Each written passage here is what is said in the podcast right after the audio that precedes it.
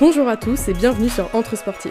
Je m'appelle Laura Tramb, je fais de la natation artistique et j'ai participé aux Jeux Olympiques de Tokyo. Entre Sportifs, ce sont plusieurs sportifs de haut niveau qui se retrouvent autour d'un micro. C'est un peu comme si on se croisait entre deux entraînements. Sur ce, bonne écoute Bonjour à tous et bienvenue dans un nouvel épisode d'Entre Sportifs. Aujourd'hui, je vous retrouve avec un nouveau format qui s'appelle Séance Indive. C'est des podcasts où je suis toute seule, où je n'ai pas d'invité. C'est vrai que c'est un format que je voulais faire et c'est aussi un format que je trouve sympa et que je consomme. C'est vrai que c'est difficile de regrouper euh, plusieurs sportifs en même temps. On a des emplois du temps de ministres, clairement. Ça permet aussi euh, de sortir des podcasts euh, plus régulièrement, avec plus de fréquence. Donc j'espère que c'est un format qui vous plaira. Et vu que je suis assez pipelette, j'espère surtout de ne pas faire des épisodes trop longs, parce que quand je commence à parler, on m'arrête pas.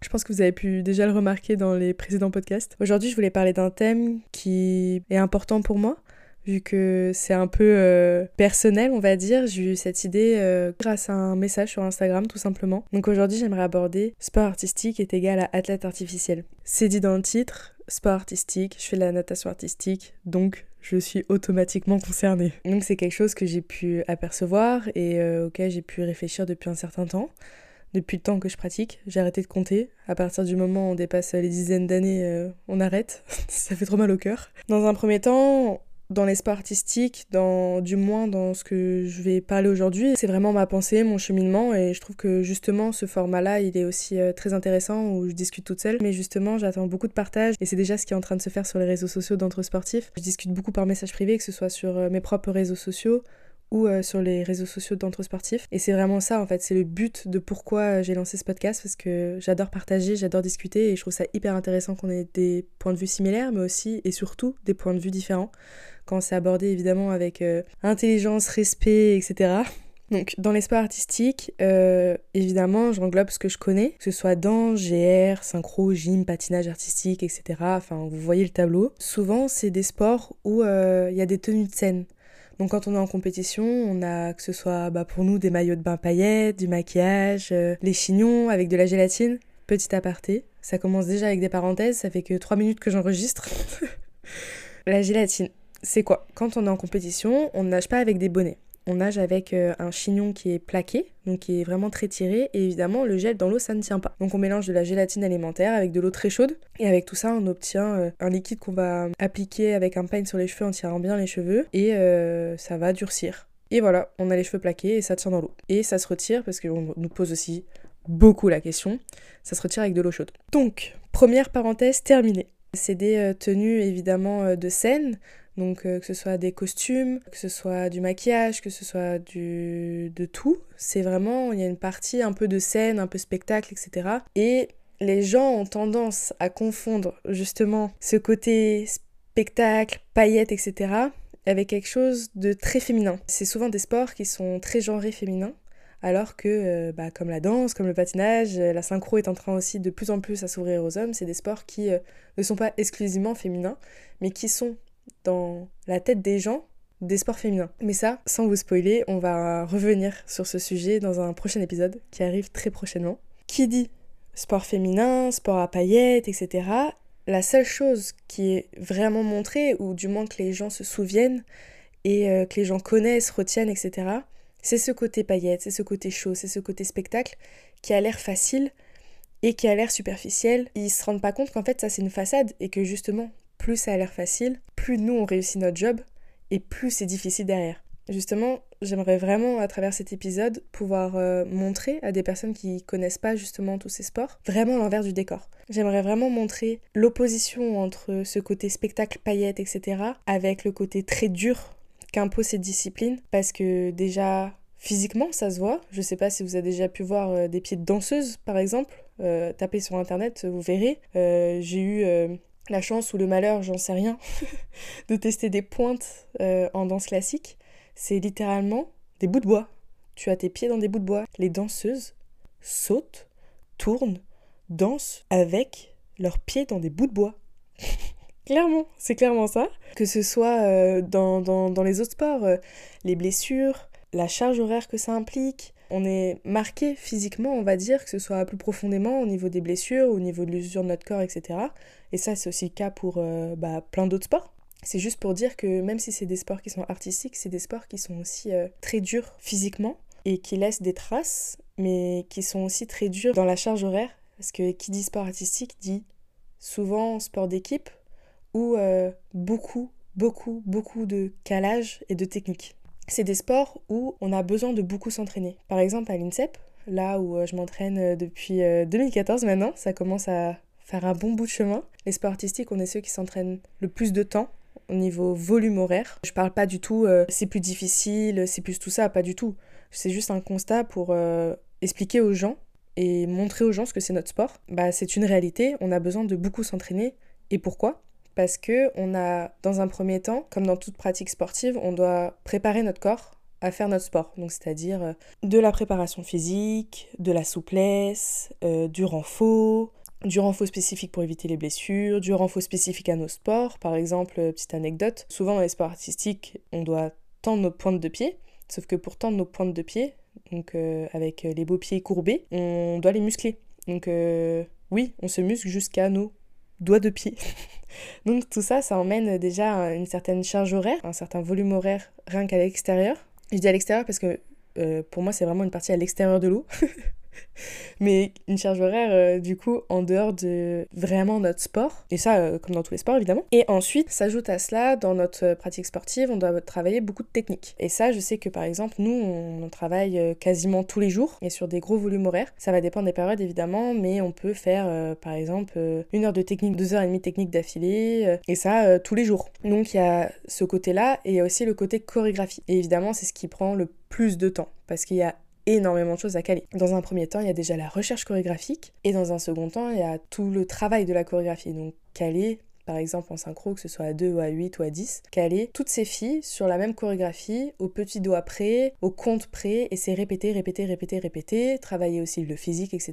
Donc tout ça, ça nous emmène à beaucoup de charges d'entraînement. Et évidemment, qui dit beaucoup de charges d'entraînement, dit aussi entraînement, et qui dit sport de niveau en général, dit quotidien très difficile avec euh, des douleurs physiques et un quotidien qui ne s'arrête jamais. C'est-à-dire que c'est du 6 euh, jours sur 7. Souvent on enchaîne des semaines d'affilée ou soit avec un jour de repos ou avec une demi-journée de repos. Et je pense que toute cette fausse image et euh, un peu ces préjugés qu'il y a sur ces sports-là, ça passe aussi par la peu de médiatisation qu'il y a de ces sports. C'est souvent des sports qui sont peu médiatisés, où le peu qu'on montre, c'est un peu le beau côté du décor, parce que c'est vrai que c'est très visuel, très joli. Tout ce maquillage, toutes ces paillettes, euh, c'est plus joli à regarder que des athlètes qui sont en train de mourir clairement à l'entraînement. Même si je dois l'avouer, ça change un peu ces derniers temps. C'est vrai qu'il y a de plus en plus de médias, de plus en plus de personnes qui s'y intéressent. Euh, j'essaye aussi de par mes réseaux sociaux, même euh, je vois euh, des personnes de sport artistique, qui soient sur une CEP ou pas d'ailleurs, essayer justement de montrer, parce que c'est plus facile de le faire sur les réseaux que d'attendre forcément la médiatisation de grands médias comme la télévision ou autres, de montrer un peu ce que c'est notre quotidien et les gens du coup comprennent. Je pense que le très grand public n'a pas accès ou ne regarde pas ou n'est pas intéressé, et ce que je comprends tout à fait par tout ça, et garde donc un peu cette vieille image euh, dans la tête. Et c'est vrai que ça peut être un peu dommage parce que souvent les gens qui découvrent notre sport, je vais parler euh, pour moi, hein, de mon expérience évidemment, les gens qui ont découvert la synchro, euh, que ce soit des journalistes ou des personnes avec qui on en parle dans différents événements, etc., et qui découvrent réellement ce que c'est la synchro, et bien en fait c'est des personnes qui nous disent ah bah maintenant je vais vous suivre, c'est vrai que je ferai plus attention à regarder, euh, je vais suivre vos résultats, vos prestations, etc. C'est pour ça que ça me conforte dans le fait que c'est cette euh, faible médiatisation ou cette médiatisation qui reflète pas forcément notre réalité et qui du coup ne rend pas notre sport intéressant ou assez intéressant aux personnes pour nous suivre. Dans la médiatisation euh, encore de ces sports, ça me fait penser au, par exemple aux, euh, aux séries qu'on peut regarder, euh, qu'on a pu regarder quand on était plus jeune à la télé ou même sur Netflix ou, euh, ou autre. C'est surtout sur l'univers de la danse, on peut voir tous ces groupes de filles avec un peu de garçons dedans, où il y a des histoires d'amour entre eux, etc. Mais surtout entre les filles, c'est la guerre, quoi. Ça se chamaille, ça se dispute, et patati patatas. Tout le poulailler de filles qui s'embrouillent, qui sont hyper espiègles, avec souvent une personnalité. Euh, on a tous hein, dans ces séries-là ou dans ces films-là euh, la fille hyper hautaine, hyper sûre d'elle, euh, qui va mettre des bâtons dans les roues à toutes ses coéquipières, etc. Alors qu'en vrai, pas du tout. pas du tout. Et c'est vrai qu'il y a plein de gens qui pensent qu'on est comme ça, qu'on est hyper fausse, alors que pas du tout. on est comme tout le monde et justement, je pense que s'il y en a qui nous suivent sur les réseaux, vous voyez qu'on est vraiment euh, nature peinture, qu'il n'y a aucun souci avec tout ça et je pense que au contraire, les filles euh, de mon équipe, il y a sûrement des endroits où ça se passe pas bien entre les filles parce que ça se chamaille, ça se dispute, qu'il y a des histoires de filles, etc. Mais comme dans des groupes de mecs où il y a des histoires de mecs. Mais en tout cas, dans mon équipe, au contraire, c'est mes sœurs. Enfin, clairement, euh, on en chie 8 heures par jour tout ensemble. Notre performance dépend de la performance de chacune d'entre nous, dépend de, de tout le monde. En fait, tout le monde a sa place dans l'équipe et tout le monde a son importance. Et tout ça, ça nous lie énormément. Et ça fait qu'on a un groupe hyper soudé, hyper fort. Justement, c'est à l'opposé de, de, ce que je me souviens regarder euh, dans, dans, les séries où tout le monde, euh, où tout le monde se chamaillait. Euh, il y avait des histoires partout. Alors évidemment, c'est parce que sinon la série, on se ferait un peu chier. Mais bon, du coup, souvent, il y en a qui font un rapprochement assez rapide et qui se disent Ah oui, bon, bah du coup, athlète, c'est la fille hyper hautaine, hyper féminine, hyper tout ça, alors que pas du tout. Et il y a aussi la fille un peu, euh, un peu bébête, qui sait rien faire, euh, qui, euh, qui sait limite pas aligner de mots, etc. Alors que non, enfin on est au contraire, c'est quand même des sports qui demandent énormément de concentration. Il faut quand même se concentrer sur des entraînements entre 3 et 5 heures. Ça, ça demande quand même beaucoup de concentration. Il faut aussi retenir différentes chorégraphies avec beaucoup de corrections dedans, il faut intégrer énormément de choses et on pense à 15 millions de choses en même temps parce que il faut penser à sa chorégraphie, il faut penser aux corrections, il faut aussi penser au déplacement. Notre cerveau, il est en ébullition tout le temps. Et même à côté de la synchro, même euh, dans les autres sports, du moins ceux qui sont sur l'INSEP, on fait tous des études. Dans l'équipe de synchro, il y a de tout. Il y a du kiné, il y a de psychomote, il y a chimie, il y a ingénieur aéronautique, il y a hum, architecte d'intérieur, enfin, il y a, il y a franchement, il y a de tout. Justement, j'aimerais un peu briser euh, ce cliché-là, euh, la fille qui fait un sport artistique et qui peut être un peu bébête, qu'on peut retrouver dans les films, etc. Pas du tout. Et euh, ça, même dans les sportifs en général, il y a un peu ce cliché-là du sportif qui n'a pas sa tête. Pas du tout. on est beaucoup à faire nos études, justement. Le double projet est quelque chose qui est très important pour pas mal de sportifs. Parce que la majorité des sportifs, déjà, ne sont pas professionnels. Parce que, tout simplement, une carrière de sportif de niveau peut s'arrêter du jour au lendemain si on se blesse que tout le monde touche du bois ou touche la tête, s'il vous plaît. Mais euh, ça peut arriver très vite et il faut aussi savoir euh, prévoir son avenir. Et même, on n'est pas forcément obligé de vouloir en faire toute sa vie. Moi, par exemple, je me vois pas euh, être au bord des bassins toute ma vie. J'ai vraiment ce deuxième rêve qui est d'être ingénieur aéronautique. Bah, je me donne les moyens de le faire. C'est vrai que c'est pas forcément facile au quotidien. Et ça, je pense que j'y reviendrai dans un autre épisode de Séance Indive parce qu'il y a quand même beaucoup de choses à dire. Mais voilà, c'était vraiment pour, pour montrer que les athlètes de sport artistique, mais aussi les sportifs de manière générale, on n'est pas d'huile et on a une tête, on a un cerveau, on a de la matière grise. Il y a aussi quelque chose euh, où les gens pensent qu'on est hyper euh, artificiel, superficiel, etc. C'est euh, le fait qu'on ait des disciplines où en compétition on se maquille beaucoup. J'ai un peu parlé du maquillage au début, mais le maquillage a autant d'importance que le costume qu'on a, que ce soit le maillot, le justo ou quoi que ce soit. Pourquoi?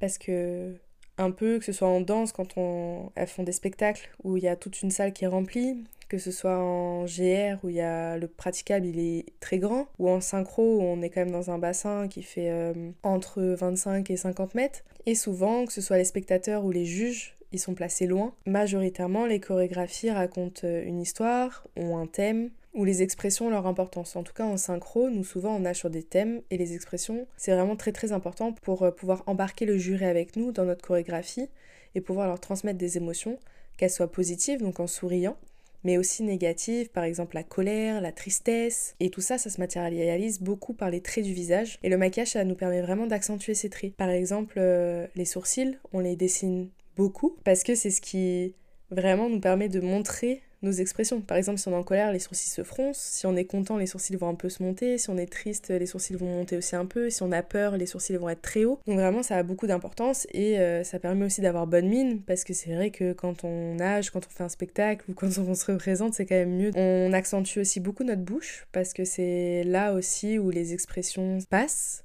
que ce soit en souriant, en ayant peur, donc on met la bouche en haut, en grand, ou en colère, ou on la fronce. Le maquillage, c'est aussi un outil pour euh, embarquer le jury, les juges, mais aussi le spectateur et les spectateurs avec nous. Et donc ça a toute sa place et son importance dans cet aspect un peu de spectacle. Mais justement, encore une opposition, comme de par hasard, au quotidien, on ne se maquille pas. En tout cas, euh, je vais parler pour moi, enfin de ce que je vois dans la majorité euh, des personnes que je vois à l'INSEP, etc., ou même dans l'équipe, on se maquille pas, ou très très peu. Parce que déjà, franchement, prendre le temps de se maquiller le matin, etc., alors que bah, on se lève très tôt quand on a entraînement à 8h, moi j'avoue, j'ai la flemme, quoi. J'ai vraiment pas envie de perdre du temps à me maquiller. Je préfère prendre du temps pour dormir que de me maquiller. Et même, moi j'ai pas envie dans l'eau d'avoir du maquillage, c'est vraiment, euh, j'ai pas envie quoi. Et puis même, je me sens très bien sans maquillage, je vis à 99% sans maquillage et je me sens très bien. Après c'est vrai que le maquillage, que ce soit dans la vie de tous les jours, mais ça je peux dire comme plein de gens qui se maquillent, on se sent mieux. Évidemment, on se sent plus joli, plus en confiance. on voit quelque chose qu'on apprécie plus. Enfin, moi en tout cas, je me préfère avec du maquillage que sans maquillage, mais ça me dérange pas d'être sans maquillage. J'ai déjà fait des événements où je suis arrivée pas maquillée parce que je sortais d'un entraînement et j'ai pas eu le temps de me maquiller. Je sors euh, tous les jours sans maquillage. Je fais clairement tout sans maquillage. Ça m'est même déjà arrivé, je crois, d'aller boire un verre sans maquillage. Moi, ça me dérange pas du tout. Après, je sais que c'est pas le cas forcément de tout le monde, mais que ce soit en sport artistique ou pas. Ça, je pense que c'était important de le mettre en avant parce que les athlètes de sport artistique, c'est vraiment pour certaines personnes l'identité parfaite la féminité incarnée où on doit être tout le temps euh, bien sapé, euh, on aime beaucoup s'habiller, on aime beaucoup se maquiller, on se maquille tout le temps, on s'habille bien tout le temps, etc. Alors que dans la réalité, c'est pas tout le temps le cas. Euh, oui, on aime bien se maquiller, oui, on aime bien s'habiller, mais comme une grande partie des personnes sur cette terre, au vu de l'importance de la mode, etc. Enfin, notre vie ne tourne pas autour de ça, clairement, on a d'autres priorités. Justement, je vais vous apprendre un truc. Alors, dans notre équipe, on a une tenue de prédilection. On adore les joggings. Franchement, quand on s'entraîne 8 heures par jour, le meilleur vêtement qui soit, quand tu te lèves le matin et qu'il faut que tu ailles t'entraîner à 7 heures ou à 8 heures, bah franchement, un bon jogging là, il y a rien de mieux. Parce que franchement, flemme de mettre un jean et quand tu sors de l'eau et que même si tu te sèches, t'as la peau qui est encore un peu humide, enfiler un jean, c'est un enfer, qu'on se le dise. Donc franchement, les joggings, c'est notre meilleur ami. Et souvent le week-end, on est vraiment sapé euh, comme des sacs, quoi. Euh, jogging, euh, vieux t-shirt, vieux pull ou même n'importe comment. Moi, ça m'est déjà arrivé d'y aller limite en pyjama, hein. même carrément en pyjama. Oups. Et ça, ça a un nom. Nous, on appelle ça notre tenue de princesse. Je trouve ça assez drôle, justement, parce que c'est vraiment, encore une fois, dis donc, je vais tout le temps en parler, mais c'est clairement une opposition complète et c'est ça qui me fait marrer, c'est que vraiment on a notre meilleure tenue de princesse. Vraiment, quand t'as ta meilleure tenue de princesse, c'est ton jogging le plus moche, ton pull le plus moche, ou le plus kitsch, ou le plus pilou-pilou, ou le plus tout ce que tu veux, mais ta tenue de princesse, c'est Gucci. Et voilà. Dites-moi si vous aussi vous appelez ça comme ça. Et n'hésitez pas sur les réseaux sociaux si vous sortez votre meilleure tenue de princesse pour vous en. ou de prince. Parce qu'attendez, il y a des tenues de princesse parce qu'on n'est que des femmes euh, dans les vestiaires parce que à l'INSEP euh, en synchro il y a que des femmes.